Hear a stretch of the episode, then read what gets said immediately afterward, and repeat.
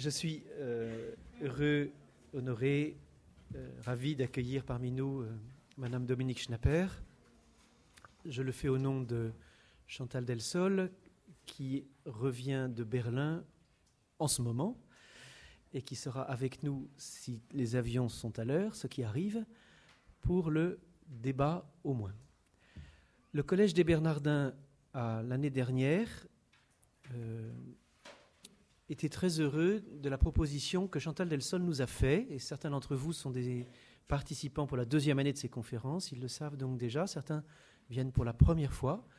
La proposition de Chantal Delsol étant celle-ci, euh, la modernité, un mot un peu euh, compliqué peut-être pour dire l'héritage des Lumières auxquelles nous tenons tous, traverse des difficultés qui sont liées à sa propre dynamique et aussi à la manière dont elle s'est constituée, pour une part en rupture avec le christianisme, ou en tout cas avec l'Église, qui comme institution semblait défendre autre chose que ce que la modernité finalement lisait dans les sources juives et chrétiennes de notre culture.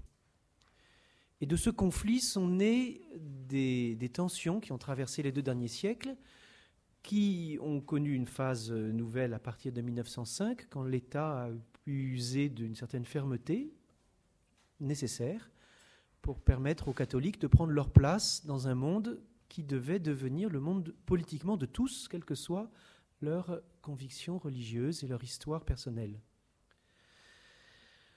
Voilà ce qu'est la modernité. L'idée d'observatoire, c'est l'idée d'être un lieu en amitié, mais aussi en discernement, en écoute de ce qui aujourd'hui est comme point de faiblesse et mérite peut-être un réexamen à la, à la, de personnes qui sont prêtes aujourd'hui, euh, au début du troisième millénaire, au début du troisième siècle après l'émergence des, Lumières en Europe, qui sont prêtes à réexaminer ce qui, dans des sources plus larges que simplement les deux derniers siècles, peuvent nous aider à résoudre des problèmes qui sont communs à tous.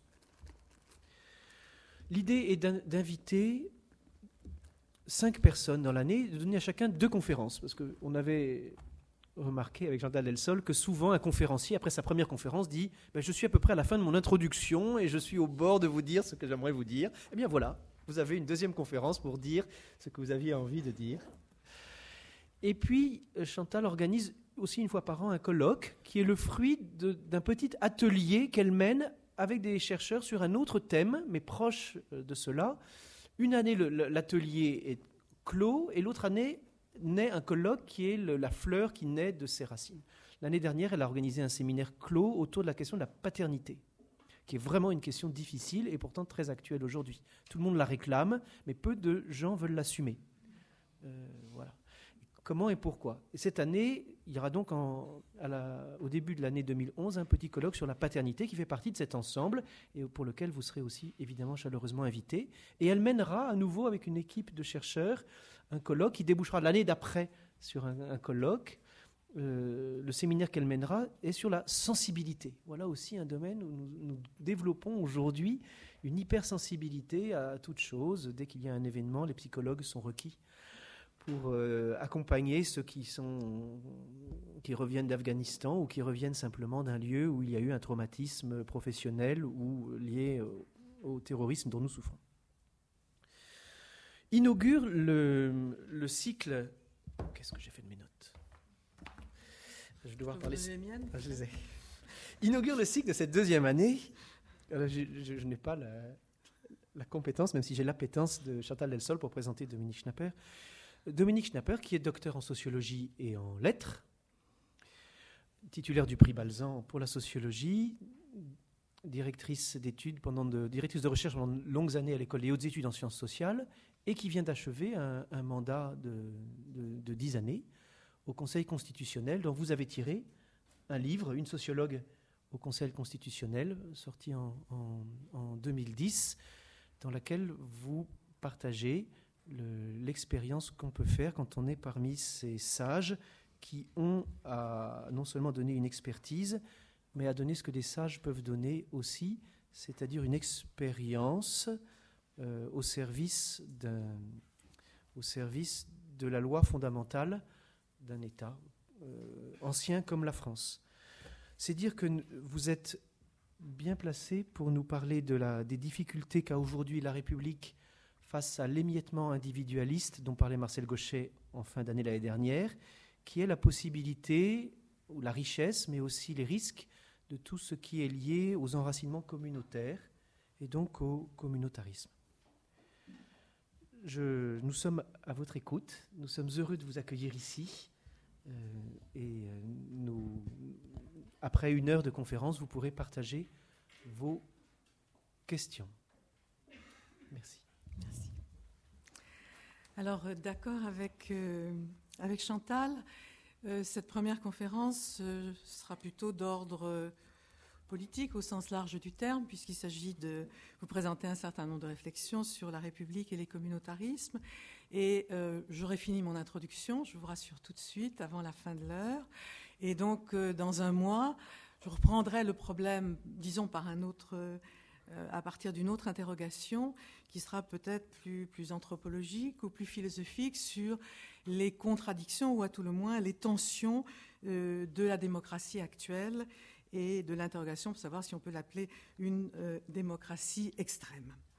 Mais aujourd'hui, on m'a donné une petite heure pour vous présenter un certain nombre de réflexions sur euh, le communautarisme et la République. Alors pour comprendre de quelle façon se, pose euh, le problème, dans quels termes il se pose, il faut partir de, euh, l'histoire et de la tradition d'intégration qui est particulière à la France et qui est liée à la spécificité de son histoire nationale. C'est faire référence à ce qu'on appelle dans le langage habituel le modèle républicain. Alors, ce que désigne cette expression, qui est celle du, débat public que vous avez entendu, c'est l'idée que l'intégration de la société française, de la société nationale, se fait autour d'un projet politique qui est né des valeurs, non pas de la Révolution, mais incarnées par la Révolution, et qui est fondé sur le principe et jusqu'à un certain point sur la pratique de la citoyenneté individuelle. Je souligne le terme tout de suite d'individuel. Autrement dit, notre tradition euh, d'intégration nationale est fondée sur l'intégration des individus et non sur une intégration des groupes, une intégration collective ou communautaire. Et la, politique publique euh, qu'on a qualifié de, ce terme, qu'on a longtemps qualifié d'assimilation.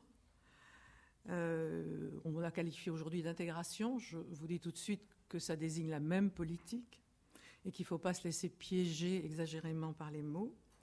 Donc cette politique euh, n'implique pas, ou n'impliquait pas en tout cas, mettons ça au passé, que fussent supprimées toutes les spécificités des populations qui ont été progressivement intégrées dans la nation française. D'abord parce que ce n'est pas possible et ensuite parce que ce n'est pas souhaitable. Mais ce qu'elle impliquait, c'est que ces spécificités ne se maintiennent que dans l'ordre du privé et que dans l'espace public, les individus se conforment à la logique de cette intégration à la française, c'est-à-dire de cette intégration par les citoyens individuels. La politique d'assimilation qu'on prête au passé euh, qu'on appelle aujourd'hui la politique d'intégration, n'a jamais interdit le multiculturalisme dans la vie sociale, parce que c'est un fait, la vie sociale est formée de différentes cultures de toute espèce, mais elle impliquait que ce multiculturalisme ne se manifesta pas dans l'ordre politique, dans l'ordre de la vie publique, au sens large du terme. Et c'est la raison pour laquelle l'idée de communautarisme, et le terme même de communautarisme, fait peur aux républicains français, c'est-à-dire à la plupart d'entre nous, parce que, encore une fois, l'intégration de la société nationale a toujours concerné les individus et non pas les collectivités. Toutes les institutions nationales, de, de l'école jusqu'à l'armée, en passant par la justice, par exemple, ont eu comme but traditionnellement de transformer aussi bien les enfants d'immigrés que les enfants des paysans de toutes les régions françaises en citoyens euh, participant également à l'espace public. Alors pour euh, vous faire sentir la différence, pensez à ce qu'a été euh, l'intégration aux États-Unis. Par exemple, des populations à peu près du même nombre, les immigrés venant d'Italie sont arrivés en France et sont arrivés aux États-Unis. Aux États-Unis, ils ont constitué une communauté italo-américaine qui ne pose aucun problème dans le système d'organisation politique des États-Unis, où les groupes particuliers, en fonction des origines, sont reconnus et constituent normalement des lobbies plus ou moins, plus ou moins actifs. Pensez aux Polonais, il y a eu à peu près les mêmes populations polonaises à la fin du siècle dernier qui sont parties pour les États-Unis et euh, pour la France. Les polono-américains, quand le pape, euh, euh, un pape polonais a été élu, se sont sentis directement concernés. Je n'ai pas eu d'écho que les Français d'origine polonaise des régions du Nord se soient sentis concernés par un pape polonais. Ils étaient devenus des Français comme les autres. Euh, ils étaient peut-être concernés par l'élection du pape, mais pas en tant qu'il était euh, polonais, vous me comprenez. Bon, c'est-à-dire que les Français ont un récit national de l'enracinement. Nous descendons tous euh, du Capet, hein, du vase de Soissons, alors que l'immigration fait partie du mythe national des Américains. Et vous savez que dans les sentiments nationaux, les mythes sont une des grandes dimensions. Et c'est la raison d'ailleurs pour, laquelle, jusqu'à une date très récente, même les statistiques nationales ignoraient volontairement l'origine soit nationale, soit religieuse des Français. Euh, vous connaissez le débat actuel sur les statistiques ethniques. Les chercheurs regrettent de ne pas disposer des instruments nécessaires pour analyser les processus d'intégration des diverses populations. Mais euh, ce refus, jusqu'à une date récente, ça va changer, mais enfin ce refus jusqu'à une date récente de prendre en compte les statistiques ethniques euh, reposait sur une cécité voulue, volontaire, organisée pour renforcer ce qui était l'utopie créatrice de notre mode d'intégration, c'est-à-dire la conception individuelle de la citoyenneté, l'égalité de tous les citoyens, indépendamment euh, de leurs origines. Alors, pourquoi euh, ce mode d'intégration? Je crois qu'il faut repartir à certaines des caractéristiques de l'histoire de la nation. La France est un pays d'immigration depuis près de deux siècles, alors qu'au cours du XIXe siècle, toute l'Europe envoyait des hommes euh, euh, dans les Amériques, en Australie, en Afrique. la France était un pays d'immigration. Et la tradition démocratique a reposé sur l'idée d'un citoyen qui est né symboliquement avec la Révolution et qui fait de la citoyenneté un tout indivisible dont la légitimité s'exprime dans un rapport direct avec l'État en excluant euh, les corps intermédiaires. Et évidemment, les communautés sont typiquement euh, des corps intermédiaires. Et c'est d'ailleurs la raison pour laquelle, euh, très récemment, l'idée qu'on pourrait revenir sur euh, des naturalisations, outre le souvenir évidemment toujours cuisant de l'année 1940, suscite une telle émotion puisque c'est revenir sur cette conception de la citoyenneté comme un tout indivisible. D'autre part, euh, la nation française est le produit d'une très longue histoire et euh, elle n'est évidemment pas née avec la République, qui a hérité du travail que la monarchie avait mené pendant des siècles pour constituer autour du petit royaume de France une nation en imposant en même temps, c'est important, unité politique et unité euh, culturelle. Nous connaissons tous Villers-Cotterêts, 1539, l'imposition d'une langue commune à tous les membres euh, du royaume. Alors la politique d'intégration et le rapport au communautarisme qui concerne, je le souligne, non seulement les immigrés, mais l'ensemble de la population, ne peut être comprise qu'à la lumière de cette longue tradition. Et d'ailleurs, euh, elle fut consciemment organisée par les républicains des années 80, de l'école de Jules Ferry à l'armée, à l'Église catholique. Tous furent chargés de cette mission euh, proprement euh, civique outre l'armée et l'école de la République, l'Église, les syndicats, les partis de gauche ont contribué de leur côté à l'intégration des populations d'origine étrangère, c'est-à-dire à leur transformation d'étrangers en citoyens français. Alors, euh, c'est à partir de cette tradition, et sans l'oublier, parce qu'elle continue à nous marquer, qu'on peut s'interroger aujourd'hui sur euh, ce que beaucoup observent, c'est-à-dire l'idée de renouveau du communautarisme ou des communautarismes. Et de fait, sur un certain nombre d'observations, on peut constater que cet universalisme républicain, légué par la tradition, est aujourd'hui battu en brèche sous, me semble-t-il, trois, trois influences différentes.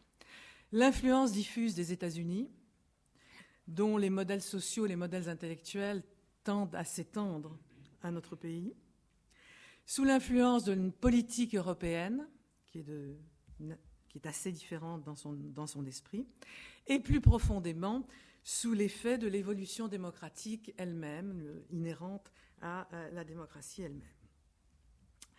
S'agissant de l'influence américaine, en s'interrogeant sur la manière dont s'était construite et dont continuait à se construire leur société nationale, les Américains ont consacré une énergie intellectuelle considérable à étudier les relations entre les différents groupes définis par leurs origines, hein, les Italo-américains, les Polono-américains, etc., et à euh, étudier comment ils cohabitaient ou comment ils coexistaient ensemble à l'intérieur de la société américaine. Et c'est à l'intérieur à la fois de cette tradition et de cette réflexion qu'est intervenue la législation de l'affirmative action, qui était destinée à compenser les handicaps historiques dont certaines populations, et tout particulièrement bien sûr les Afro-Américains, avaient été les victimes dans le passé.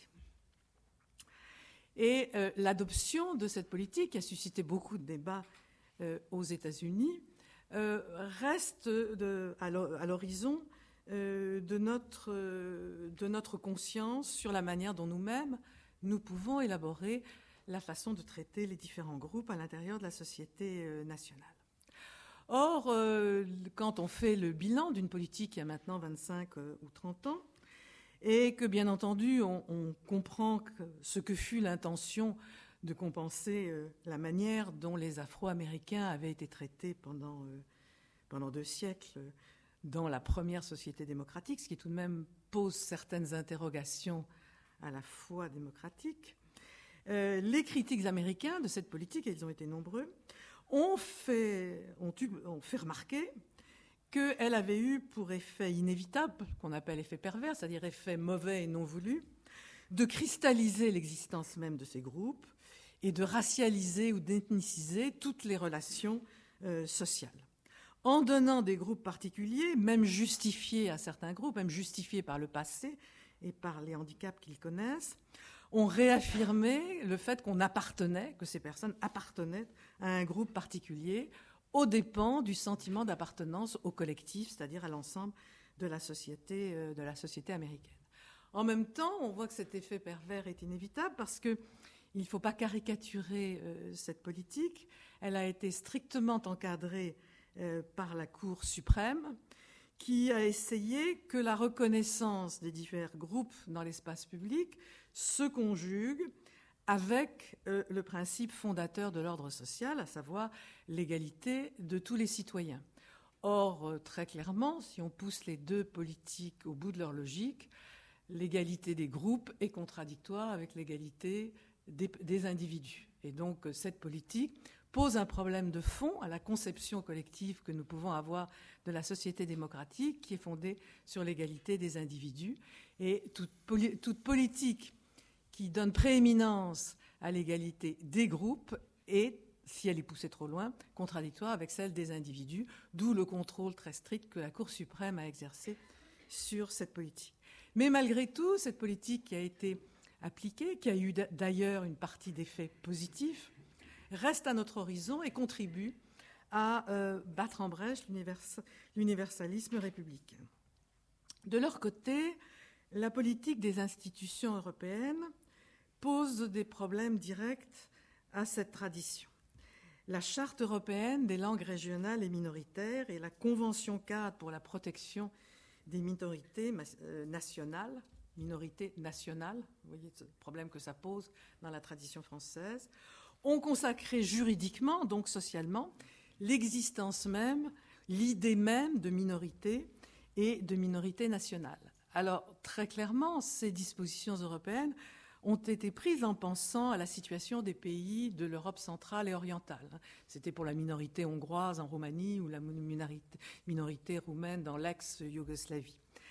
Mais euh, les textes européens s'imposent aux autorités nationales et les autorités françaises ont non ratifié ces textes qu'en formulant des réserves sur les articles, sur un certain nombre d'articles qui ne s'appliquent pas à la République française, puisque, pour reprendre une belle citation du Conseil constitutionnel, celle-ci ne connaît que le peuple français composé de tous les citoyens français sans distinction d'origine, de race ou de religion, ce qui s'oppose à ce que soient reconnus des droits collectifs à quelque groupe que ce soit, définis par une communauté d'origine, de culture, de langue ou de croyance. Bon, ça c'est les principes. Mais bien évidemment, cette euh, législation européenne et le poids de l'Europe pèsent sur euh, euh, la tradition du républicanisme français. Étant donné ces principes reformulés, L'évolution qu'on observe depuis quelques années sous l'effet de l'évolution démocratique, et le troisième élément qui remet en question l'universalisme républicain, est d'autant plus frappant. L'affaiblissement des institutions nationales, de façon générale, n'est pas seul en cause. Euh, la chose paraît s'imposer désormais comme une évidence, et nous l'entendons. Il faut lutter contre le racisme et les discriminations, ça va de soi, et l'invocation de l'universalisme républicain ne servirait qu'à masquer les réalités que sont le réalisme et les discriminations.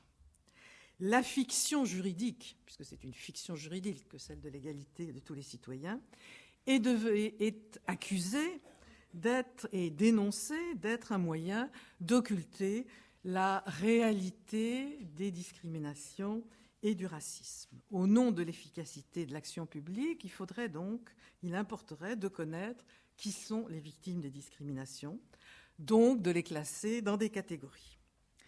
Euh, aussi, c'est dans cette intention qu'une grande enquête publiée en 1995, patronnée par les deux grandes institutions statistiques françaises, c'est-à-dire l'INED, l'Institut d'études démographiques, et l'INSEE, portait effectivement sur les jeunes issus de l'immigration, donc euh, découpait à l'intérieur de la population française une partie une partie d'entre elles en fonction de son origine.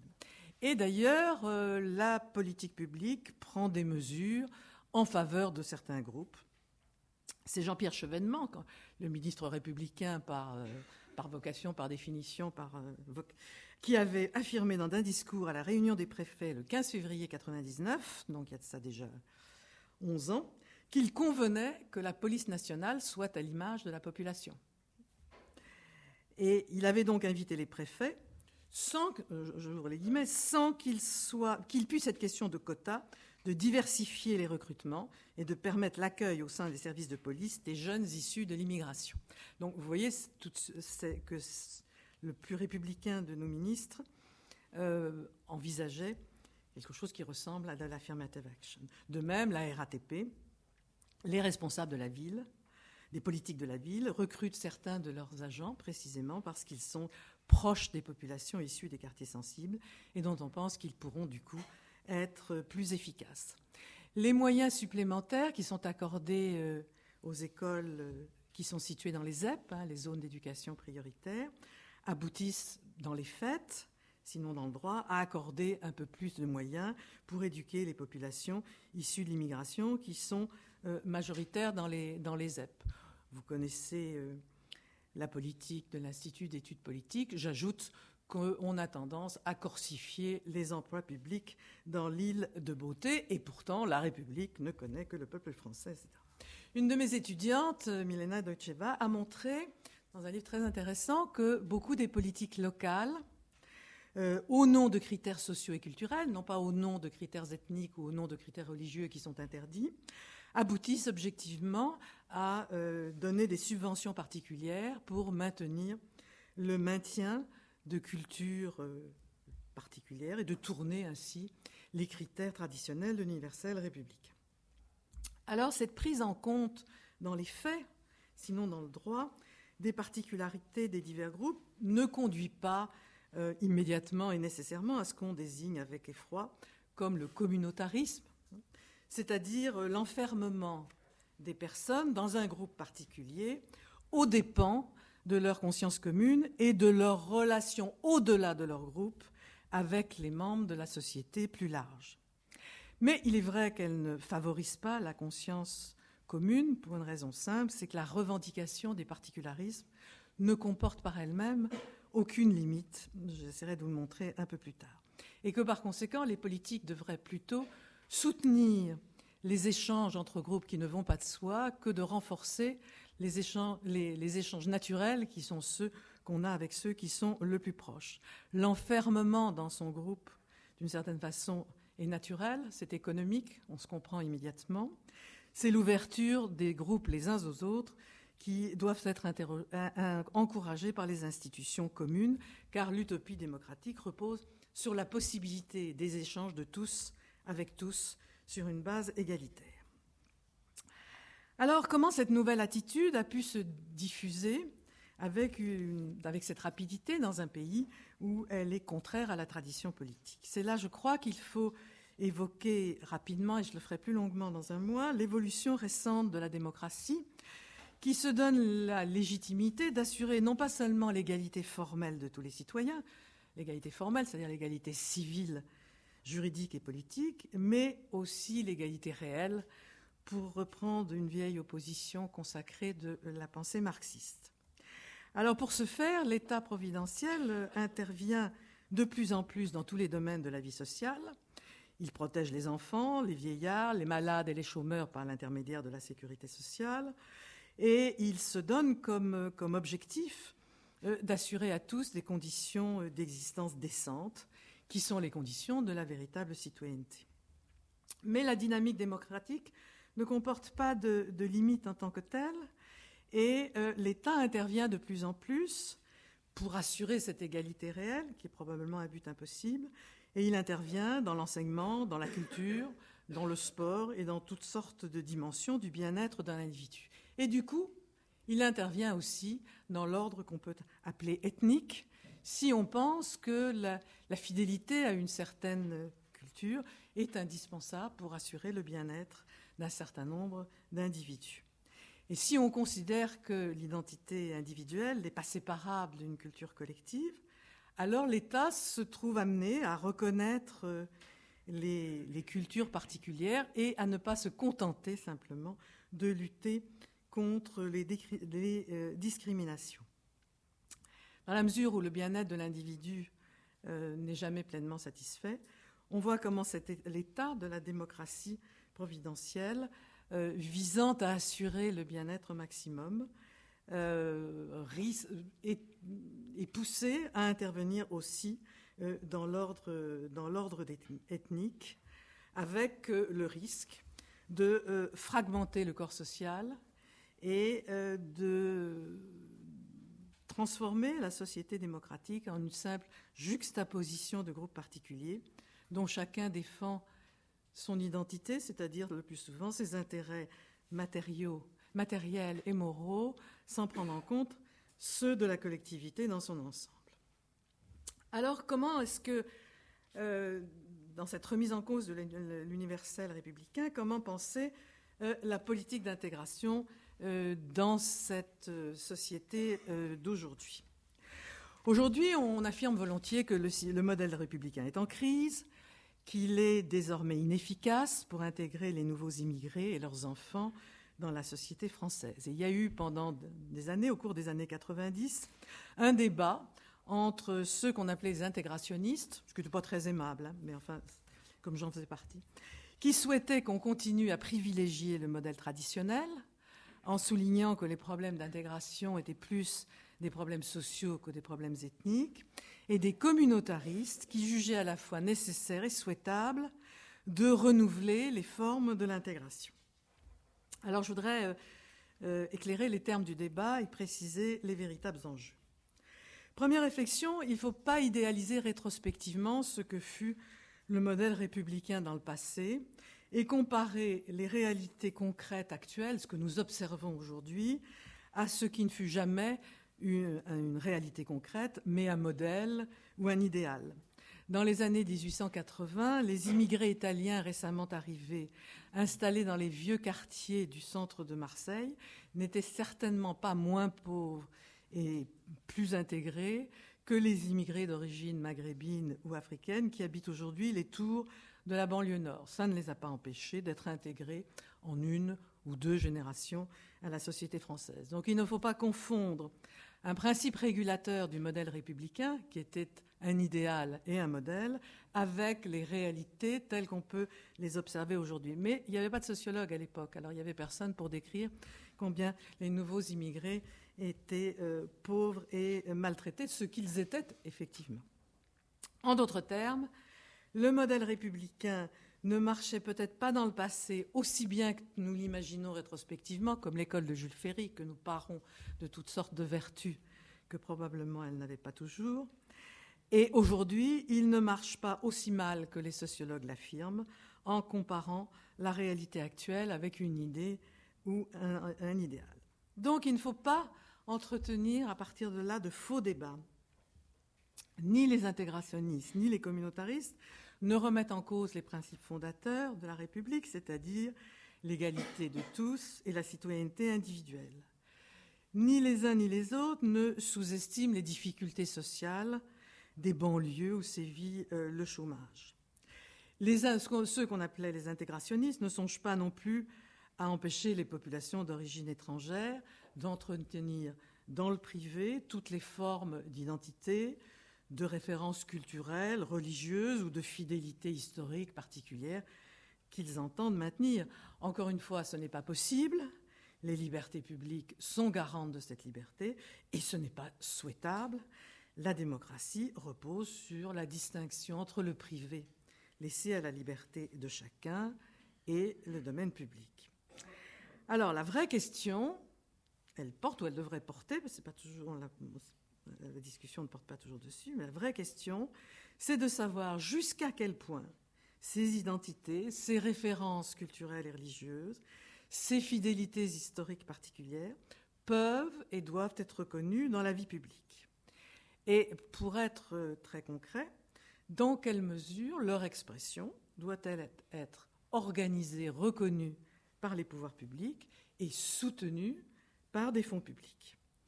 Et vous voyez que cette interrogation s'inscrit dans une, dans une interrogation plus large ou plus philosophique.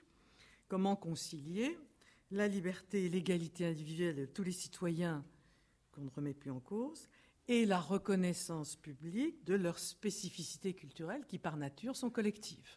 Il y a là une véritable tension. Alors, les, penseurs qui sont favorables à des formes de reconnaissance dans l'espace public des particularistes jugent que la gestion classique, celle à laquelle j'ai, celle que je vous ai décrite dans le cas français, c'est la gestion classique de la diversité par la citoyenneté. La gestion classique, c'était liberté dans le privé, à condition que ce ne soit pas contraire aux valeurs collectives, et vous oubliez vos spécificités euh, dans l'espace public. Et euh, les, penseurs critiques disent cette solution classique est devenue inopérante. Elle est devenue inopérante parce qu'elle ne reconnaît pas le besoin des hommes de voir reconnaître leur dignité, non pas seulement en tant que citoyens abstraits, mais aussi en tant qu'individus concrets qui sont porteurs d'une histoire et d'une culture singulière. Selon les, termes de Charles Taylor, qui est un philosophe canadien et qui est le, le théoricien le plus avancé sur les problèmes de la reconnaissance, il faut instaurer une politique de la reconnaissance. L'intégration sociale et politique par le domaine public unique, égalitaire, universel, lieu de l'exercice et de la formation de la citoyenneté, a trop longtemps marginalisé et à long terme, il détruit les fidélités religieuses ou historiques particulières. pardon. Alors, euh, cette, euh, cette, politique de reconnaissance, théorisée par Charles Taylor et d'ailleurs par Kim Lika également, comporte toutefois euh, les risques qu'on résume par le terme de communautarisme. Et je voudrais les rappeler. Le premier est d'être contradictoire avec la liberté des individus.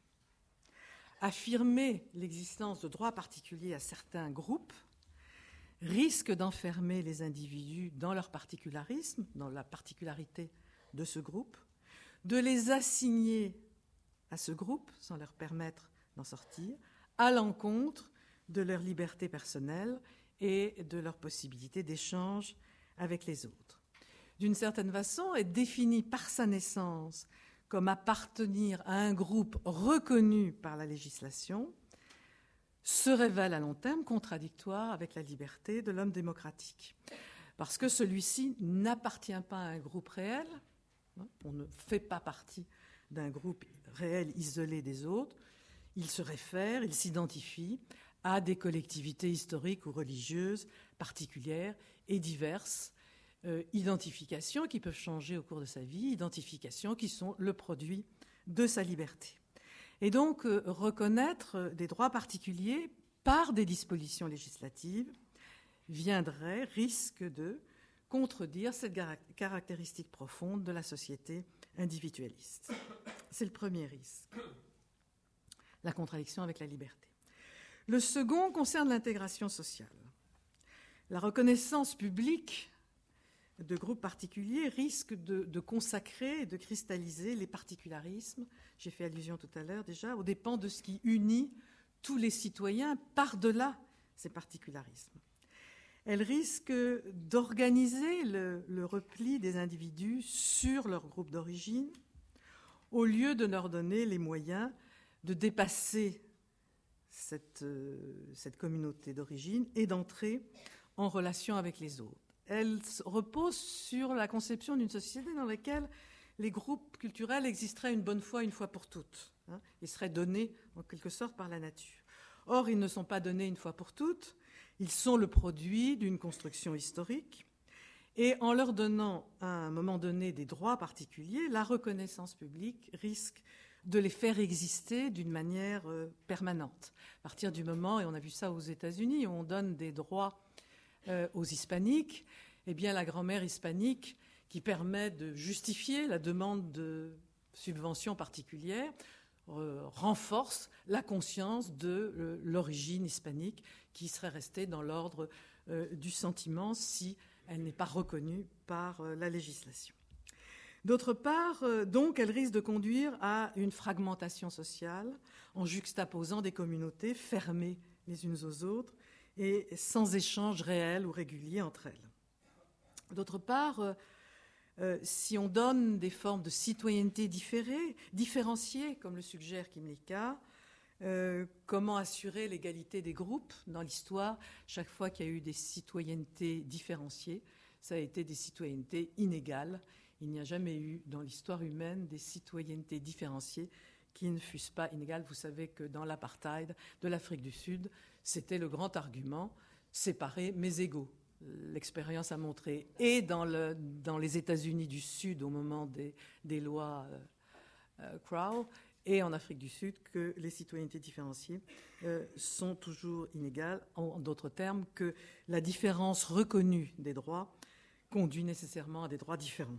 On ne peut pas à la fois inscrire l'égalité du citoyen et la reconnaissance de la diversité des droits des cultures dans des institutions politiques.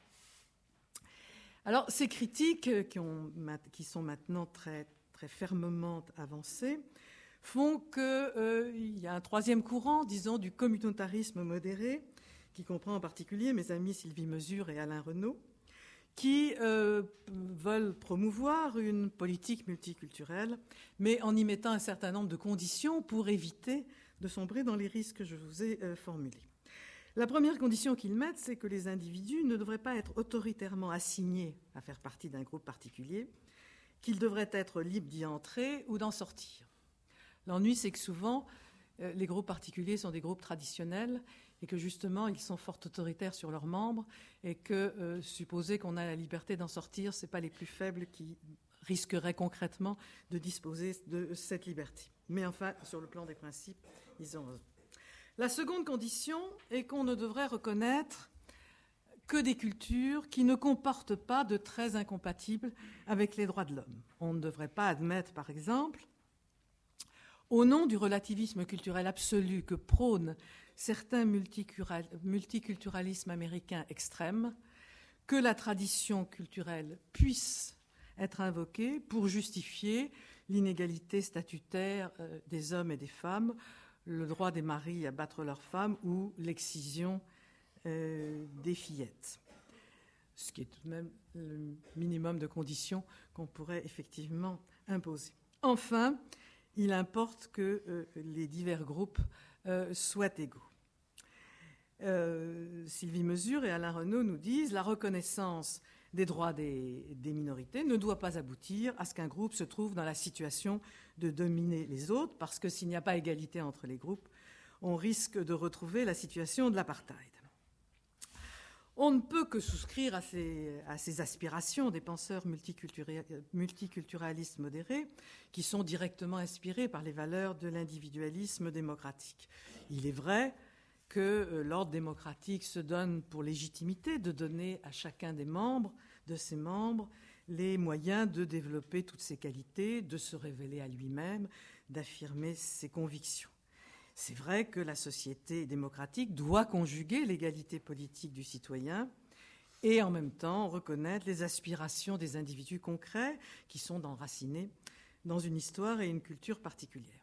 Mais là, on reste sur le plan philosophique, ce qui est toujours beaucoup plus facile parce qu'on ne se heurte pas aux institutions. Ça, c'est le coup de patte du sociologue au philosophe. Je profite de ce que Chantal n'est pas encore arrivé.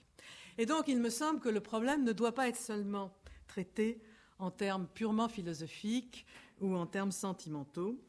Et il faut s'interroger sur les limites qu'on doit poser à la reconnaissance des droits particuliers et sur les possibilités d'organiser concrètement la reconnaissance institutionnelle, c'est-à-dire par des institutions, de ces droits culturels.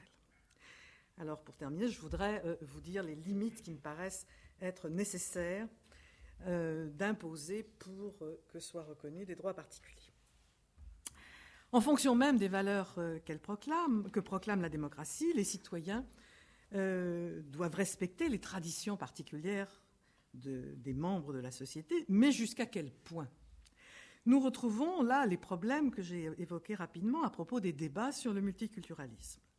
L'ordre démocratique se veut neutre à l'égard des traditions culturelles et religieuses qui sont laissées à l'initiative et à la liberté de chacun. Mais cette neutralité affichée et pratiquée n'est pas exempte pour autant de, valeur. Elle implique de manière nécessaire l'idée euh, de l'égale dignité de tous les êtres humains, quelle que soit leur culture et leur pratique religieuse. C'est pourquoi les sociétés démocratiques ne peuvent pas accepter qu'au nom de la liberté de chacun de rester fidèle à une culture d'origine, se maintiennent des pratiques fondées sur l'inégalité des sexes qui caractérisent parfois les cultures plus traditionnelles dont nombre d'immigrés sont issus. On doit exiger au nom même des valeurs démocratiques, que soit respectée dans la vie collective euh, l'égalité des sexes. On doit refuser les formes de suggestion des femmes. L'égalité des personnes est un principe fondateur de la démocratie et tous les fondamentalismes se caractérisent par euh, l'exploitation des femmes d'une façon ou d'une autre. Il ne faut pas l'oublier euh, pour savoir les limites qu'il faut poser à des traits de culture traditionnelle. Étant donné la neutralité religieuse de l'État, d'autre part, on doit imposer que soit respecté un principe de séparation du politique et du religieux. Alors, ce principe de séparation n'interdit pas, euh, il implique même nécessairement qu'il y ait dialogue et collaboration entre un État qui est religieusement neutralisé et les églises et les divers euh, groupes religieux dans tous les pays laïcs, que la laïcité soit inscrite dans la Constitution ou pas, il y a à la fois séparation et collaboration. Et elle prend cette séparation-collaboration des formes différentes selon les traditions nationales et les conditions historiques dans lesquelles sont nées la modernité politique. La forme euh, de la laïcité française n'est qu'une des formes d'un principe beaucoup plus général, c'est-à-dire la séparation-collaboration du politique et du religieux dans la démocratie moderne. Mais par-delà ces formes concrètes extrêmement diverses d'un pays à l'autre, il y a eu encore une église d'État en Suède jusqu'en l'an 2000, pour vous faire sentir la différence, et d'ailleurs la reine d'Angleterre reste toujours à la tête de l'église anglicane. La neutralité religieuse du politique est également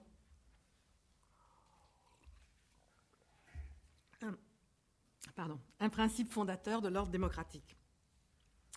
Donc la société démocratique n'est pas seulement une communauté économique et sociale de population, de personnes qui collaborent à un projet économique et à la redistribution des richesses par l'État-providence, c'est un projet politique qui est porteur de certaines valeurs, celles de la liberté de penser, de la liberté politique, de l'égalité de tous. Et donc les conditions qui sont mises à l'acquisition de la nationalité, plus, généralement à l'intégration, reposent sur l'exigence de voir ces valeurs respectées, euh, faute de quoi la société démocratique ne saurait durer. En même temps, quel peut être le contenu de ces droits culturels que réclament euh, les, les multiculturalistes? La neutralité religieuse de l'État, qui fait partie intégrante de la citoyenneté, organise la liberté religieuse. Elle constitue même une protection des, des religions minoritaires. Ce n'est pas par hasard si les juifs et les protestants ont été en avant du combat pour la laïcité à la fin du XIXe siècle. Aujourd'hui, pardon En France. En France, oui. Je pensais là. Les bouddhistes en France prospèrent depuis quelques années grâce aux lois de la laïcité. S'agissant des pratiques intellectuelles, elles sont libres pour tous. Chacun est libre de respecter des fêtes particulières de fonder des associations culturelles, euh, d'adopter euh, des formes spécifiques de la vie collective, à condition qu'elles ne soient pas contradictoires avec les valeurs communes. Reste le problème de la langue.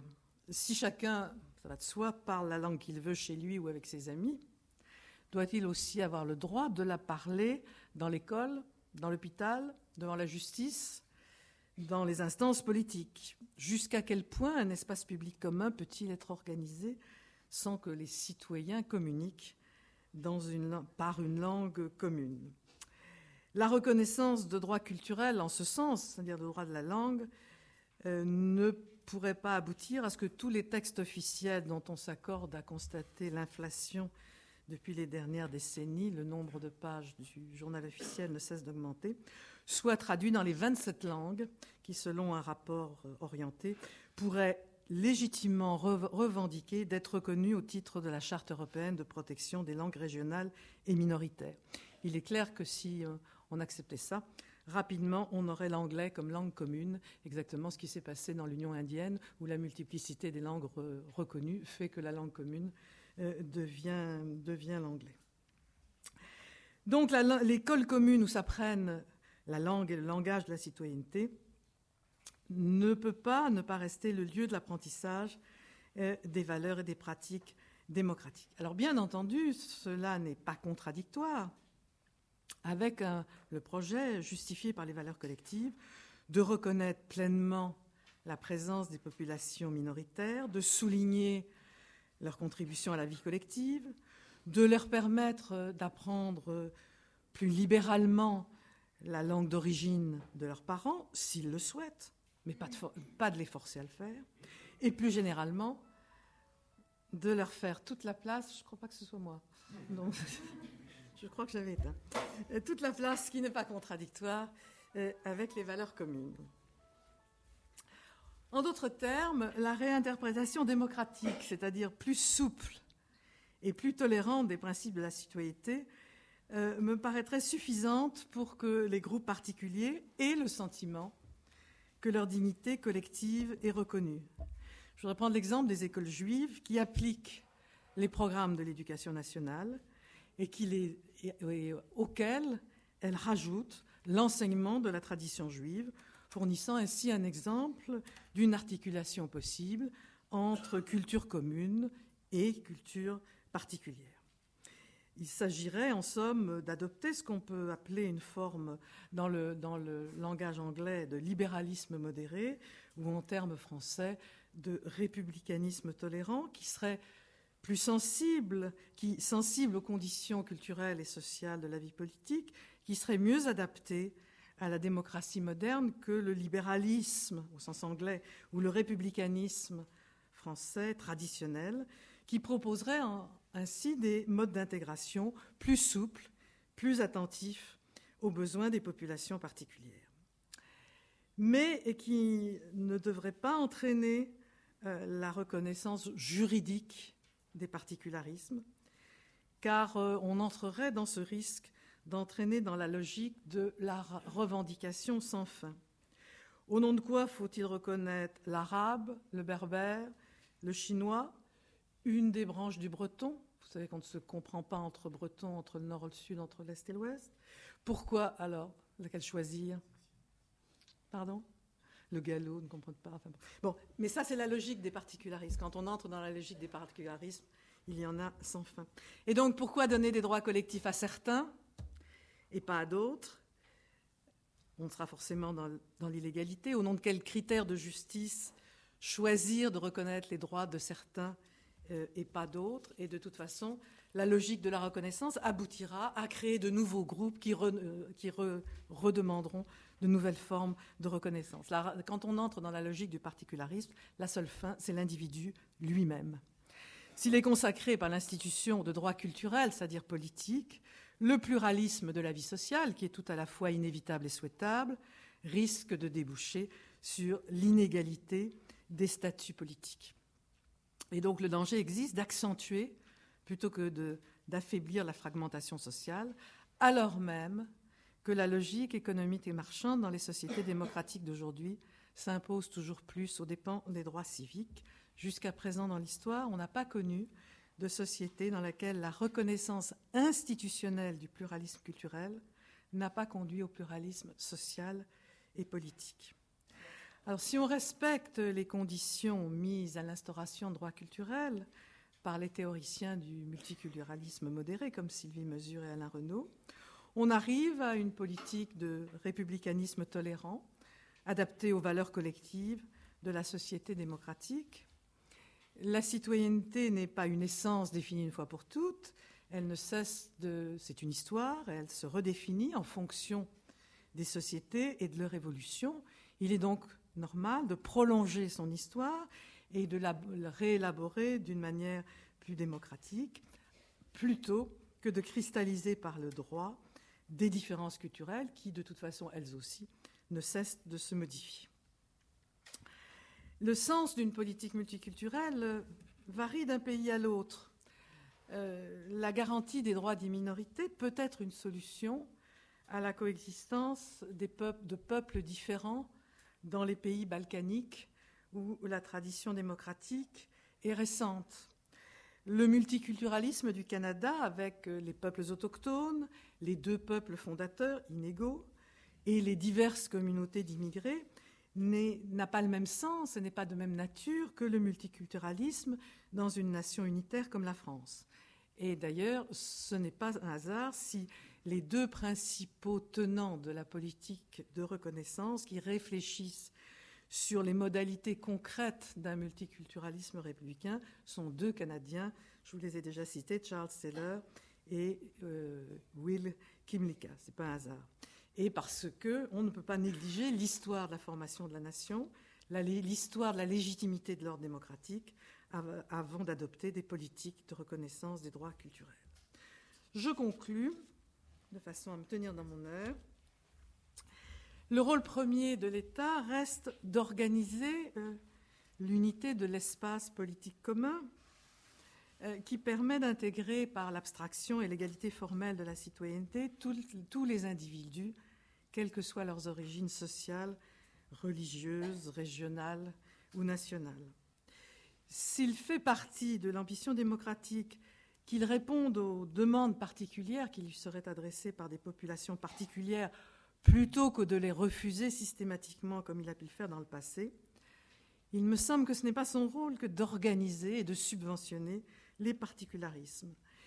Il me semble que son abstention doit s'appliquer à l'égard des cultures particulières comme à l'égard des religions, et que sa fonction première est de donner à chacun les moyens de participer à la vie commune.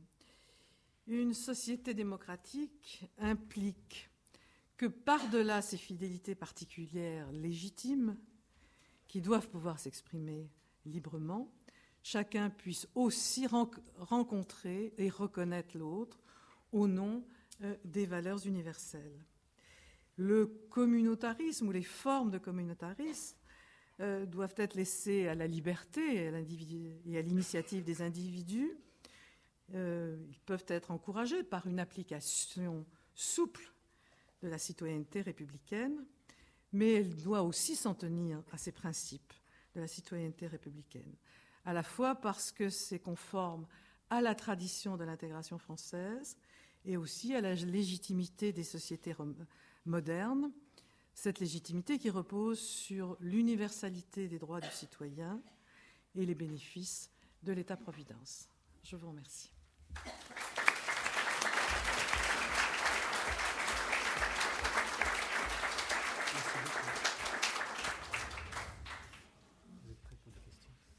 Oui, non, mais si Chantal n'est pas là, les, questions peuvent avoir lieu. Est-ce que Chantal est arrivée? Est-ce que Chantal Elsol est arrivée et se tient au dernier rang? Non. J'étais samedi dernier chez les protestants, on attendait aussi Chantal Delsol. Et elle n'est pas arrivée non plus, car elle était dans un avion qui venait de Roumanie cette fois-là.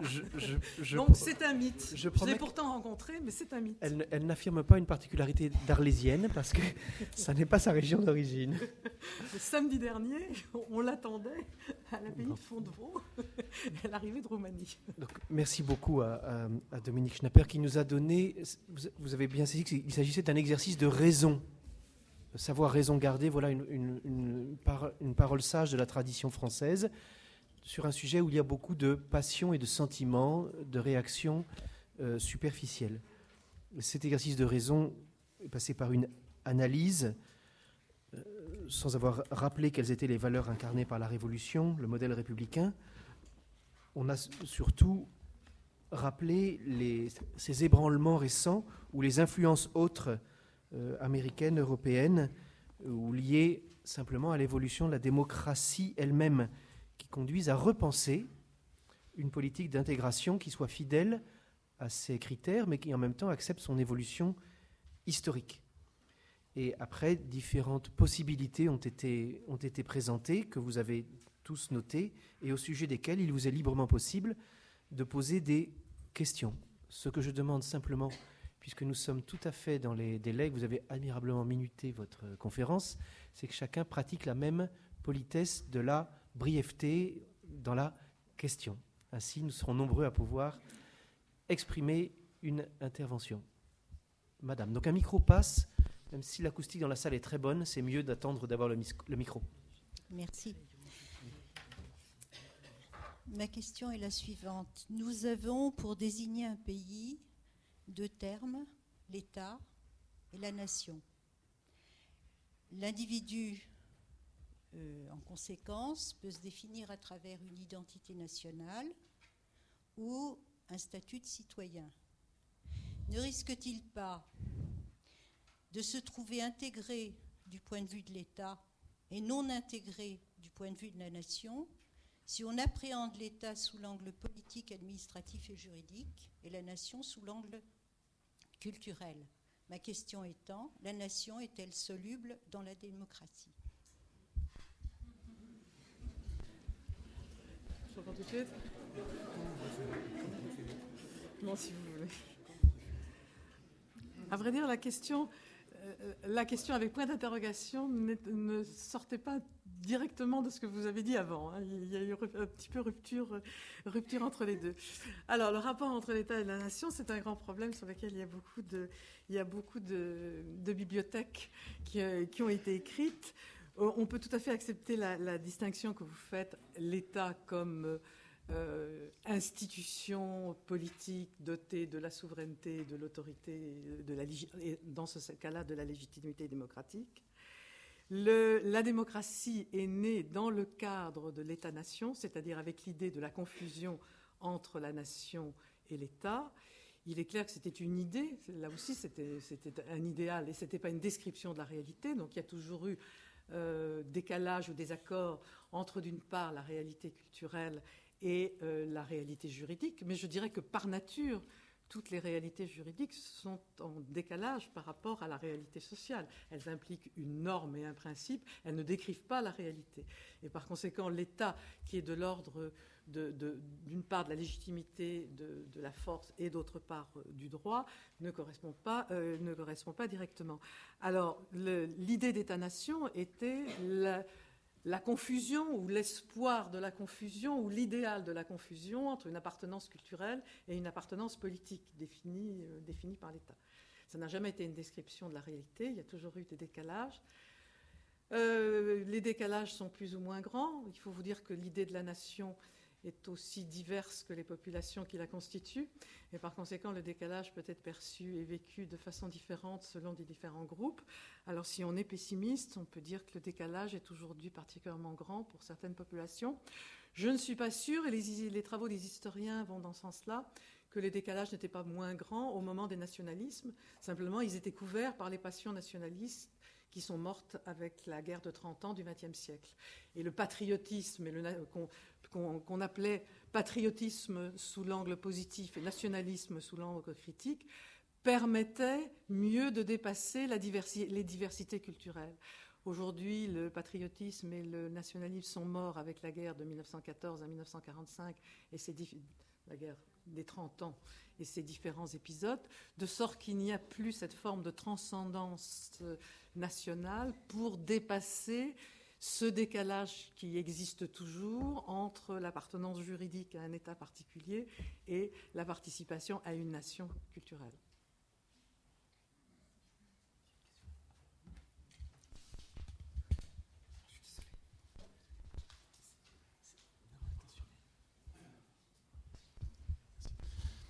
Bonsoir Madame Christian Cazeneuve, merci pour euh, votre brillant exposé. Euh, vous, avez euh, mentionné que la situation actuelle est, assez satisfaisante. D'ailleurs, une preuve, c'est que nous sommes en paix. Mais tout de même, la, discussion est vraiment d'actualité. Ne serait-ce que parce qu'il y a, par exemple, l'Afghanistan et qu'on voit bien qu'il y a quand même besoin de dialogue interreligieux, interculturel. Et puis, on voit aussi d'autres éléments quand même des éléments de fragmentation dans la société française. On est passé en 40 ans de 10% de divorce à, 38% de divorce. Et, donc, ma question, c'est quand même sur, le droit national. Parce qu'on voit bien que les deux seuls sujets où en France, le même droit ne s'applique pas partout, c'est d'une part le concordat, c'est-à-dire qu'en Moselle en Alsace, depuis 1919, les prêtres, euh, les pasteurs et, euh, et les rabbins sont payés par l'État et le président de la République, d'ailleurs, euh, avait eu l'occasion de dire en, 2007 que sur le terrain des valeurs, le, prêtre et le pasteur étaient supérieurs à, l'instituteur, ce qui pose quand même une question sur, l'éducation euh, en, France. Et, récemment, dans le même sens, sur le repos dominical, on a encore vu un système à deux vitesses avec finalement des dérogations en Moselle, en Alsace, dans la ville de Lyon et pas ailleurs. Donc on voit bien quand même que ce thème est sensible. Et comme 90% quand même des Mosellans, des Alsaciens sont favorables au modèle concordataire, qui s'applique d'ailleurs à toute l'Europe, sauf ailleurs en France et en Slovénie, euh, et auquel Louis Zapatero se disait favorable récemment, est-ce qu'il n'y a quand même pas un enjeu euh, pour renforcer l'éducation aux valeurs en, France? Euh, Oui. le nombre de fois on m'aura sorti le Concordat pour l'Alsace-Lorraine, enfin pour l'ancienne, enfin l'Alsace et la partie de la Lorraine qui a été annexée au Reich allemand pour m'expliquer que la France n'était pas laïque, euh, me montre, enfin démontre effectivement qu'il reste une sensibilité. J'ose pas appeler ça laïque parce que ça prouve simplement que la République prend en compte les réalités sociales. Euh, le retour de l'Alsace en 1919 n'était pas un phénomène dans, le, dans la nation française. Euh, n'était pas, pas simple, ni sur le plan du rapport avec le religieux, ni sur le plan de la protection sociale, qui était beaucoup plus avancé, ni même sur le plan de l'université, qui était une... Enfin bon, il y avait toutes sortes de problèmes, et il y a eu une adaptation à cette réalité qui, qui se maintient, de même qu'il y, a des, y a des spécificités dans les différents pays. Ça ne remet pas en question le principe même de la, de la laïcité. Le principe de la laïcité, c'est quoi? C'est que le, le, politique est indépendant du religieux. À partir de là, il y a des formes de collaboration. alors, la séparation de principe et ensuite des formes de collaboration. Et il ne peut pas il ne peut pas ne pas y avoir des formes de collaboration avec, euh, avec les groupes religieux. Il y en a bien avec les syndicats. Il n'y a pas de raison qu'il n'y en ait pas avec les groupes religieux. Et la laïcité n'implique pas le, le non-dialogue. Elle implique une forme de dialogue. Ce qu'elle implique, c'est qu'on est également citoyen, quelle que soit sa religion d'appartenance ou sa non-appartenance. c'est ça le, le fondement.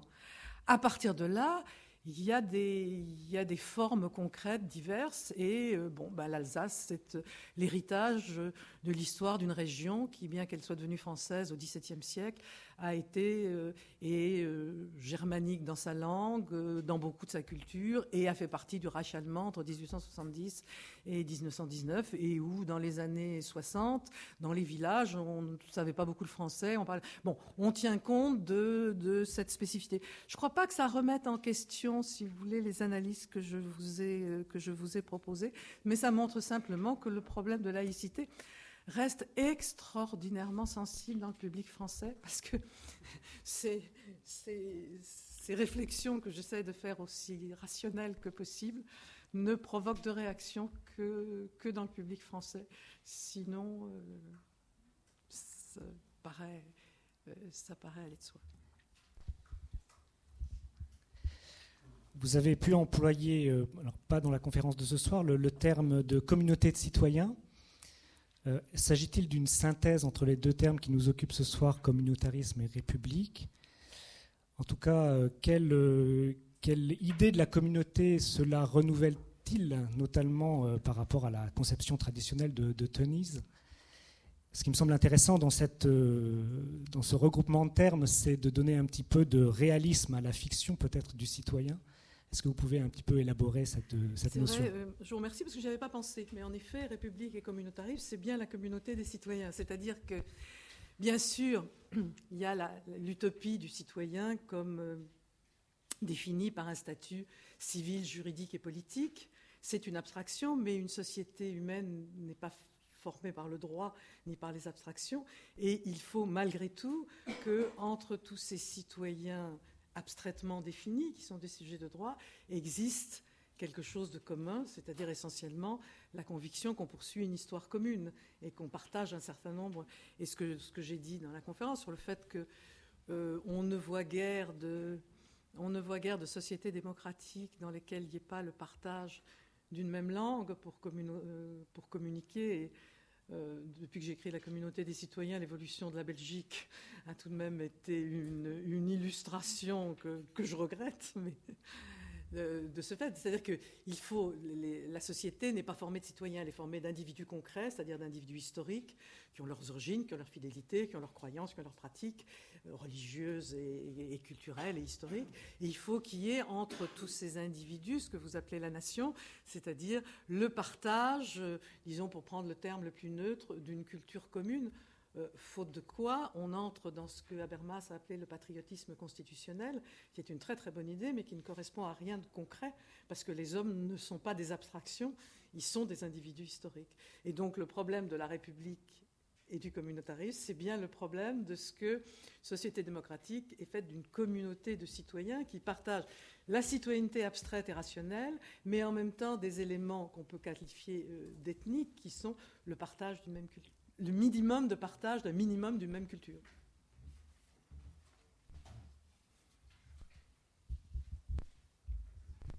je voudrais savoir si la décentralisation n'a pas pu susciter ou donner de l'espoir au communautarisme.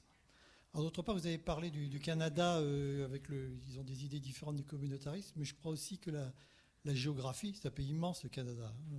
Saint-Jean-de-Terre-Neuve, c'est plus près de Brest que de Vancouver. Il hein. ne faut pas l'oublier.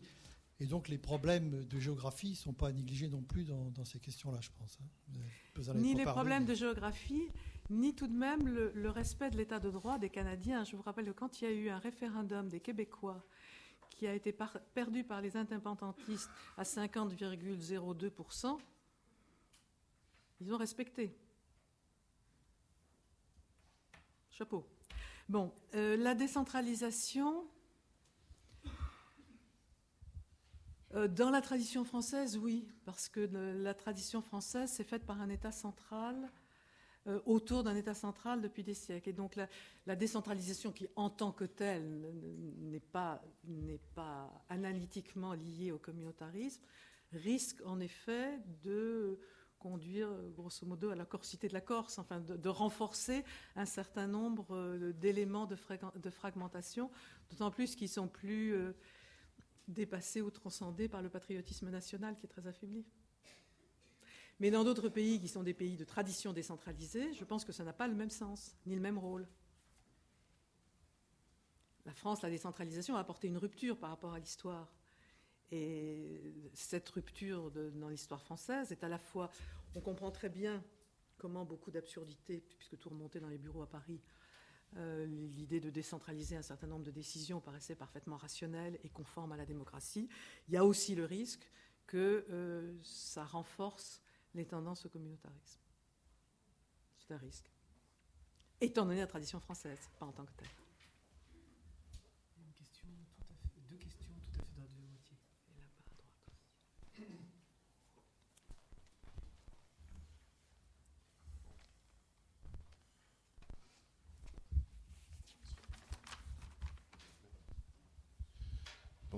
Ne, pensez-vous pas que le républicanisme, et tout particulièrement le républicanisme français, qui, tend à un certain monisme idéologique imprégné justement du siècle des Lumières et de Kant, qui considère qu'il est un petit peu normatif du bien, d'un bien qui surplombe les, autres valeurs, soit, soit une, difficulté plus particulière à la France, alors que dans les pays anglo-saxons, inspirés par et des, penseurs comme euh, les penseurs écossais, enfin les Lumières écossaises, euh, Smith, euh, Ferguson, etc., sont beaucoup plus, enfin, ont orienté une pensée beaucoup plus riche peut-être, avec des orientations qui ont été reprises par Rawls, etc., sur une démocratie délibérative où chacun ne considère pas que qu'il y ait une valeur qui les dépasse, vers lequel il faut tendre. C'est un peu ça que l'État français on a, le sentiment que, c'est lui qui est normatif du bien et que, au fond, à, l'horizon de tout ça, euh, tout le monde abandonnera sa religion pour arriver à, la, alors que qu'au contraire, il faut admettre que personne. Je crois que le libéralisme, le fond du libéralisme, c'est ça, c'est que admettre la, différence et que personne n'a de certitude. Oui, je pense que vous avez raison, qu'il y a plus de difficultés au républicanisme français de, de s'adapter, disons, aux exigences démocratiques. Euh, d'ailleurs, si les, institutions européennes vont dans un autre sens, c'est bien parce qu'elles sont sous l'influence en réalité de la pensée anglophone, euh, et, en particulier toutes les démocraties du Nord qui sont très influencées par la pensée euh, britannique et, donc, anglophone en général. je pense qu'en effet, cette tradition, disons, plus libérale est plus adaptée aux exigences démocratiques que le républicanisme français euh, qui n'est peut-être pas aussi moniste que vous le dites, mais qui a certainement eu une tentation de monisme, étant donné cette histoire nationale, nationale particulière. Euh, cela dit, euh, comme vous savez, la politique britannique a été une politique très multiculturelle dans, son inspiration, pas juridique, hein, n'a jamais donné de droit collectif, mais elle a reconnu dans l'espace public des groupes particuliers, est en train beaucoup de s'interroger sur les effets de cette politique et de voir euh, les risques qu'elle comporte, c'est-à-dire ce risque de coexistence de communautés, puisqu'on a pu voir que certains anglo-pakistano-anglais n'avaient jamais rencontré d'autres gens que des, que des gens d'origine du Pakistan. C'est-à-dire n'avaient eu aucun contact sorti de la collectivité dans laquelle ils étaient nés. Ce qui, à court terme, évite d'une certaine façon les conflits, mais qui à long terme pose vraiment un problème dans, les sociétés démocratiques qui reposent sur l'utopie de la possibilité des échanges de tous, avec tous. Donc je pense en gros que vous avez raison, que l'influence européenne sous l'influence anglophone montre bien qu'il y, a une certaine difficulté du républicanisme français le plus traditionnel euh, à s'adapter, disons, à plus d'exigences démocratiques. C'est pour ça que j'ai essayé dans, mon exposé de, d'être assez nuancé, de dire que le républicanisme français euh, euh, devait euh, prendre en compte un certain nombre d'exigences démocratiques pour conserver l'essentiel de, ces valeurs, et laisser de côté le caractère, disons, centralisé ou relativement autoritaire du républicanisme traditionnel.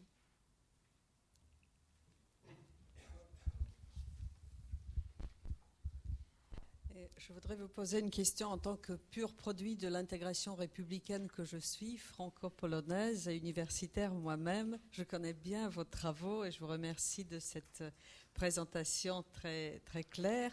Je m'interroge depuis des années en observant euh, le paysage français et ce modèle républicain français s'il n'est pas devenu une idéologie aujourd'hui étant polonaise et étant euh, très touchée par l'idéologie d'une autre nature, je ne fais pas de comparaison entre les idéologies de l'Est, je, m'interroge et en vous écoutant, vous avez utilisé des termes cécité voulue, utopie d'intégration, fiction juridique, c'est exactement mon sentiment.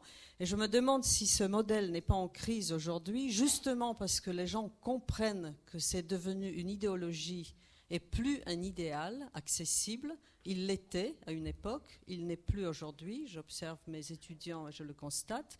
Et quand un idéal est très lointain et inaccessible, il tombe par terre et les gens rejettent l'idéal. Et je suis très inquiète quand un idéal devient une, quand un idéal devient une idéologie. Il faut absolument le repenser parce qu'il ment et j'ai l'impression que quand on défend aujourd'hui cet idéal, on ment à, nos jeunes issus de l'immigration que j'ai en face de moi à l'université. Il ment parce qu'il est très loin de la réalité sociologique. Il est trop beau pour être vrai. On a vécu à l'Est un très bel idéal qui était faux. Et tout idéal qui est très loin du réel est très dangereux. Donc personnellement, je ne peux plus suivre, même si je comprends très bien qu'il puisse plaire à mes collègues républicains, je pense qu'il euh, est inquiétant parce qu'il est, il n'est pas vrai. J'aimerais votre réaction à cette réaction de quelqu'un qui s'est très bien intégré.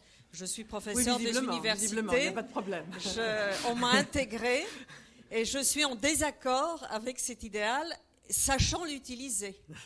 Non, vous n'êtes pas en désaccord avec l'idéal. Vous êtes, en désaccord avec l'utilisation qui peut en être faite. Et c'est justement parce que vous croyez à cet idéal que vous déplorez que l'idéal devienne idéologie. Attention. Hein, avec l'idéal, vous, n'êtes pas en désaccord. Et j'ai envie de vous dire, est-ce que nous avons d'autres idées pour organiser la société? D'autres idées valables? Nous n'en avons pas d'autres. Alors que cela dit, la réalité, que la réalité confrontée à l'idéal montre euh, de graves euh, décalages. Euh, si je puis dire, c'est le propre même des idéaux d'être en décalage avec la réalité.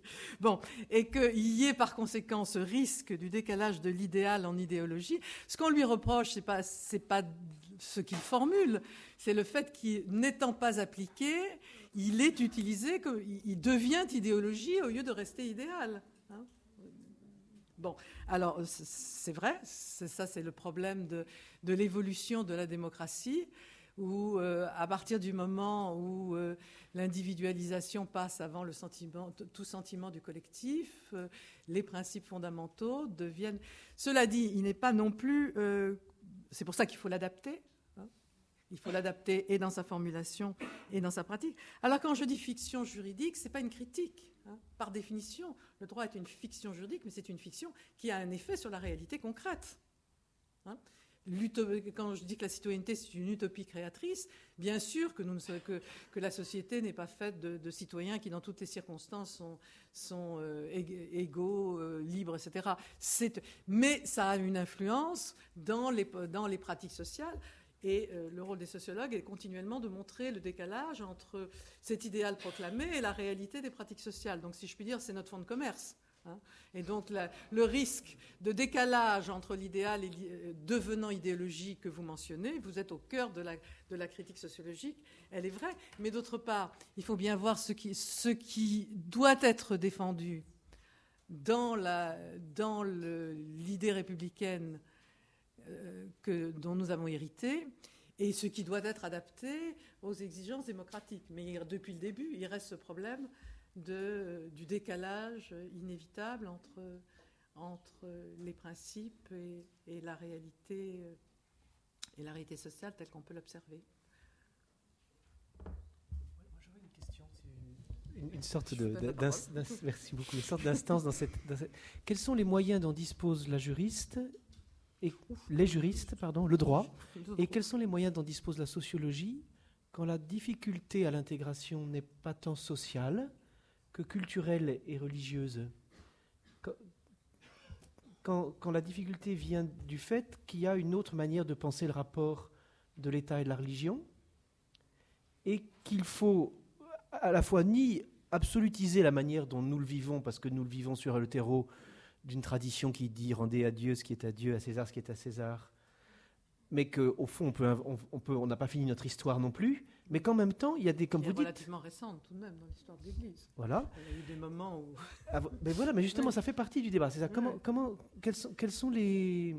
Ben, l'adaptation, euh, l'adaptation des, des, églises euh, à la modernité démocratique, jusqu'à présent, a toujours impliqué euh, une réinterprétation de l'héritage religieux sur un mode spirituel.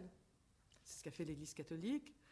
Euh, c'est ce qu'ont fait les Juifs avec une certaine, avec une certaine peine, parce qu'il y avait l'idée de peuple juif, et par conséquent, ça, ça posait en dehors des, problèmes politiques, bien entendu, mais je veux dire, même dans la tradition juive, ça, ça posait problème. Et euh, les, les, les, autres religions euh, doivent avoir cette même réinterprétation, et et nos amis musulmans républicains euh, sont les premiers à dire qu'il faut une réinterprétation des textes de la tradition musulmane pour qu'elle s'adapte euh, euh, aux exigences de la, société démocratique.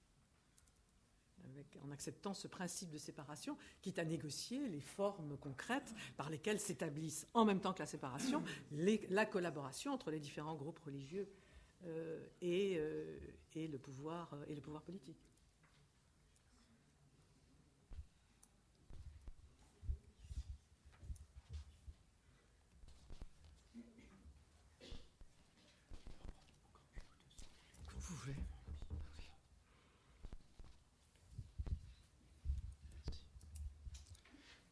Madame, je voudrais euh, reposer euh, la même question que celle qui a été posée par euh, le professeur d'université qui s'est si bien intégré. Ce qui prouve que j'ai mal répondu. En provenance de la, Pologne catholique. Je vais la poser de manière plus brutale. Est-ce qu'il est plus facile à Madame, venant de la Pologne catholique, de s'intégrer et de ne pas devenir membre d'une communauté que de la part d'un un immigré euh, venant du sud de la Méditerranée et ayant une autre religion que la religion catholique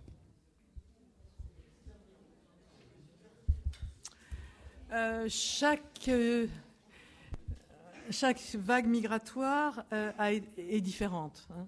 et les, processus d'intégration sont chaque fois été différents parce que les populations sont différentes. Au moins autant parce que la société dans laquelle elles doivent s'intégrer est différente. C'est-à-dire s'intégrer dans la France de 1900, s'intégrer dans la France de l'an 2000 est un phénomène complètement différent. Bon, alors je pense que ce n'est pas la même chose parce que les qu'effectivement ce sont des, peuples différents avec une histoire différente avec la France. Je rappelle que la Pologne a toujours été très populaire en France. Euh, c'est pas le cas de l'Italie, par exemple. Euh, moi, je me souviens encore. Euh, grâce à mon grand âge, de, la perception extrêmement euh, négative qu'on pouvait avoir euh, des Italiens jusqu'au miracle italien, jusqu'aux années 60 pratiquement. Donc il y avait à la fois des structures d'intégration qui, sont différentes, des conceptions nationales qui sont différentes et des populations qui sont différentes. Bon. Alors, comparant euh, les Polonais, où il y a toujours eu des relations, disons, assez euh, dans l'imaginaire, hein, assez privilégiées entre la France et la Pologne. Euh, le catholicisme,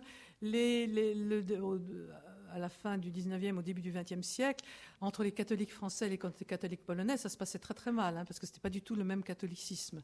Et dans, le nord, de la France, les Polonais ont gardé leurs prêtres, euh, leurs églises, euh, leurs paroisses, indépendamment du clergé français qui trouvait pas du tout euh, assez fidèle à, la véritable tradition. Donc il suffit pas d'être de la même religion pour que ce soit tout à fait facile. Hein. Il faut pas. Quelquefois, c'est plus facile de s'entendre avec des gens très différents qu'avec des gens très proches. Vous savez, les vrais conflits sont des conflits de famille. C'est les seuls qui sont vraiment, qui sont vraiment forts. Donc, je pense que ça a été différent, que, que pour toutes ces raisons et la date.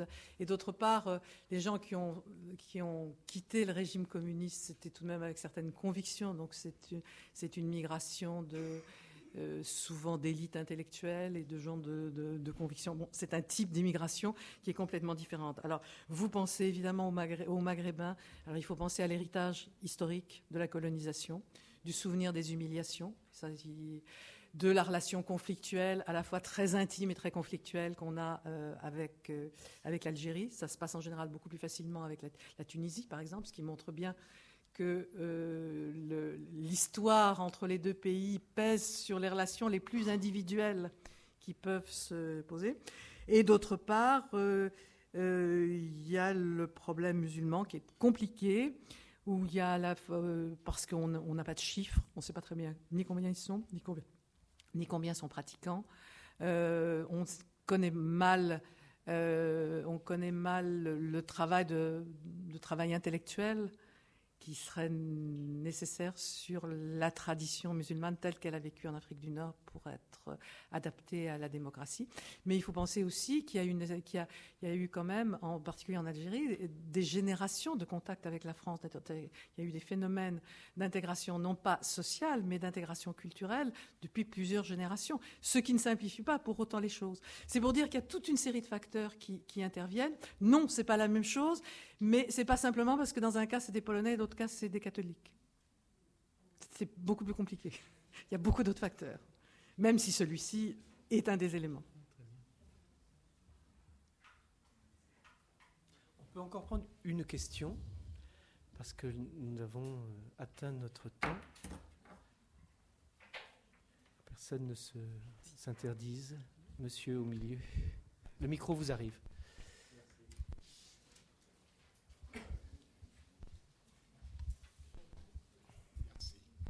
Oui, il suffit de, prendre le métro, le RER, de se promener dans Paris et dans sa banlieue pour voir que nous vivons au milieu de cette communauté. Je dis, m'entendez pas là? Ah.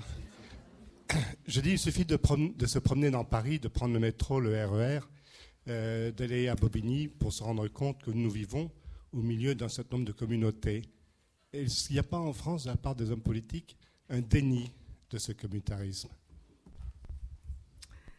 Alors il faut se méfier du RER, hein, des impressions du RER, parce que le RER, ce n'est pas une représentation de la population dans son ensemble. C'est d'abord les Parisiens, enfin c'est la région parisienne, et parmi la région parisienne, c'est une.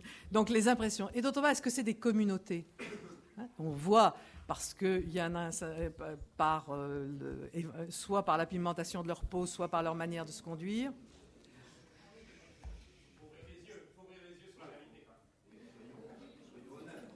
On voit, il me semble que j'ai ouvert les yeux sur la réalité, on voit en fonction de la pigmentation de leur peau et de leur manière de se conduire ou de s'habiller qu'un certain nombre sont issus, qu'un certain nombre des populations qui sont là viennent de pays étrangers ou que leurs parents sont venus de pays étrangers. La seule question que je, que, vous soulève, si vous prenez le RER A, comme ils habitent tous dans la banlieue nord, on a l'impression que toute la France est formée par, de- de- de- de- par des gens de ces populations. Bon, il faut revenir aux chiffres parce que c'est l'impression que nous avons. L'impression n'est pas sans importance, mais il ne faut pas confondre cette, euh, cette perception avec euh, la réalité. Ce que je me demande, c'est si ça fait des communautés. Il ne va pas, ça veut dire des populations. Utiliser le terme de communauté suppose déjà, ce qui ne va pas de soi, qu'ils forment une communauté. Et ça, c'est pas, pas évident. Et ce sont des populations venues de loin qui euh, ont une histoire compliquée avec la France pour beaucoup d'entre elles. J'insiste sur le poids du, du souvenir historique de l'humiliation qui me paraît très important et dans lesquels il y a une proportion de chômage qui est plus grande que dans le reste de la population, ce qui donne des phénomènes de désocialisation et de fragmentation. C'est un problème indiscutable. Il ne s'agit pas de le. Alors, le déni des, populations, de- des hommes politiques, il me semble qu'on parle beaucoup des banlieues. Il n'y a pas beaucoup de, il n'y a pas beaucoup de déni. Hein Ce qu'il y a, c'est que c'est difficile. Euh, ce sont des problèmes qui sont difficiles à résoudre. Euh, nous avons un système politique bloqué, nous avons un taux de chômage des jeunes particulièrement élevé, il est le double du reste de la population, et il, il double parmi les enfants des immigrés par rapport à ceux qui n'en sont pas. Bon, on, a des, on a des quartiers avec 40% des jeunes euh, en chômage, bon, on a toute une série de problèmes. On ne peut pas dire qu'on dénie le problème, simplement on ne le résout pas. Mais il me semble qu'il y a plus la difficulté à le résoudre que le déni de son existence il ne faut pas interrompre un débat quand des gens ont encore envie de s'exprimer, mais à condition que ce soit une expression de la même qualité, euh, euh, d'une parole assumée personnellement, et qui veut s'exprimer maintenant en disant un désaccord, même, mais dans des termes rationnels, ça serait très bien. Si quelqu'un a envie, je, sens un murmure, aucun désir de censurer qui que ce soit, mais il faut s'exprimer avec la même euh, relation interpersonnelle que, que Mme Schnapper propose. Euh, euh, si vous avez déjà posé une question, on ne vous redonnera peut-être pas la parole parce qu'il est tard, mais excusez-moi. Mais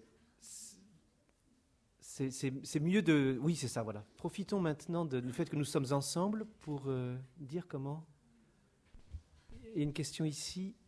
Voilà, merci monsieur. Oui, je, voudrais juste un petit peu quand même corriger la caricature du RER e qu'on vient d'entendre il me semble quand même qu'il y a euh, en France plusieurs centaines de milliers au moins euh, de gens d'origine musulmane qui n'habitent pas tous les banlieues, qui sont intégrés. Et il y a beaucoup de gens d'origine maghrébine qui, ont fait des carrières universitaires ou autres euh, et qui existent dans la société française comme français sur plusieurs générations, qui peuvent aussi être parisiens, pas banlieusards, ou enfin habiter tout le territoire.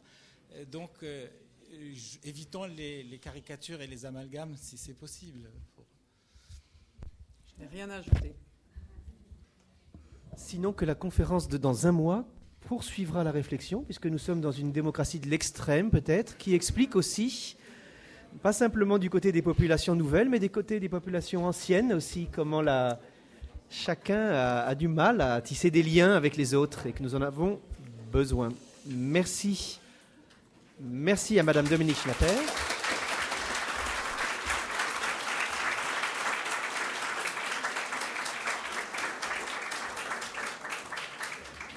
À bientôt.